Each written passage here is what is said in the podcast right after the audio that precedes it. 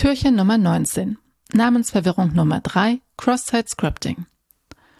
Cross-Site Scripting, kurz XSS, ist ein Angriff auf Web-Applikationen, bei dem bösartiger JavaScript-Code in den Browser der NutzerInnen eingeschleust wird, um etwa NutzerInnen und Authentifizierungsdaten zu stehlen oder die Ausführung der Web-Applikation im Browser zu manipulieren. Es gibt vier Typen von XSS-Angriffen. Persistente, reflektierende, DOM-basierte und universelle. Persistente XSS-Angriffe werden über die permanente Speicherung von bösartigem JavaScript-Code in der betroffenen Web-Applikation durchgeführt. Der bösartige JavaScript-Code wird dann jedes Mal an den Browser ausgeliefert und von ihm ausgeführt, wenn NutzerInnen die betroffene Web-Applikation besuchen. Reflektierende XSS-Angriffe hingegen nutzen Eingaben der NutzerInnen, die ungefiltert und nicht encoded zurück an die NutzerInnen gegeben werden. Das ist unter anderem der Fall, wenn bei einer Suchfunktion der Suchbegriff wieder auf der Ergebnisseite ausgegeben wird. Ist der Suchbegriff JavaScript-Code und wird nicht encoded wieder ausgegeben, wird dieser auch vom Browser ausgeführt. Da NutzerInnen sich in der Regel nicht selbst angreifen, muss man ihnen die manipulierten Eingaben irgendwie unterschieben. Eine Möglichkeit dafür ist, ihnen Links zu schicken, die die manipulierten Eingaben als Query- oder Path-Parameter enthalten. DOM-basierte XSS-Angriffe werden direkt im Document Object Model DOM der betroffenen Web-Applikation durchgeführt.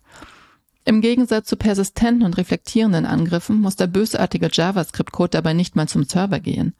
URI-Fragmente können beispielsweise bösartigen JavaScript-Code enthalten. Diese werden nicht an den Server gesendet, sondern rein auf der Client-Seite verarbeitet. Manche Single-Page-Apps nutzen URI-Fragmente, um einen bestimmten State wiederherzustellen, wenn sie verlinkt werden. Ähnlich wie bei reflektierenden XSS-Angriffen schickt man den NutzerInnen Links, die manipulierte URI-Fragmente enthalten. Universelles XSS ist ein Sonderfall unter den XSS-Angriffen. Hier sind nicht direkt die Web-Applikationen angreifbar, sondern es werden Sicherheitslücken in den Browsern ausgenutzt, um die Isolation von JavaScript-Code verschiedener Webseiten auszuhebeln eine Seite mit bösartigem JavaScript-Code kann diesen dann in anderen Webseiten ausführen. Hier hilft nur ein Update des Browsers auf eine abgesicherte Version durch die NutzerInnen. Wo ist nun die Namensverwirrung? Über Webseiten hinweg wird bei XSS gar kein JavaScript-Code ausgeführt, wie der Name suggeriert. Es handelt sich vielmehr um eine Code-Injection in den Browser der NutzerInnen über eine Webseite. In der aktuellen 2021er OWASP Top 10 wurde XS auch Teil von Code Injection und wird nicht mehr als eigenständiges Risiko geführt, so wie es in den vorigen Ausgaben der OWASP Top 10 der Fall war. Woher kommt dann der Name XSS, wenn es eigentlich eine Code Injection ist? Das liegt daran, dass mit XSS ursprünglich eine ganz andere Art von Sicherheitslücke bezeichnet wurde.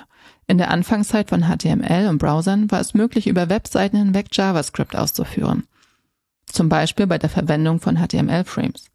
AngreiferInnen konnten versuchen, NutzerInnen auf Webseiten zu locken, die bösartigen JavaScript-Code in unsichtbaren Frames geladen hatten, um die legitimen Seiten im für die NutzerInnen sichtbaren Frame zu manipulieren und dort Daten abzugreifen.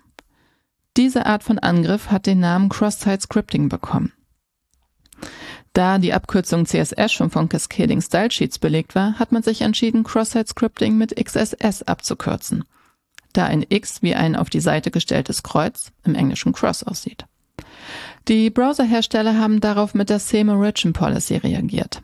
Damit kann JavaScript nur noch auf Ressourcen von gleichen Origin zugreifen und XSS-Angriffe im klassischen Sinn waren somit nicht mehr möglich.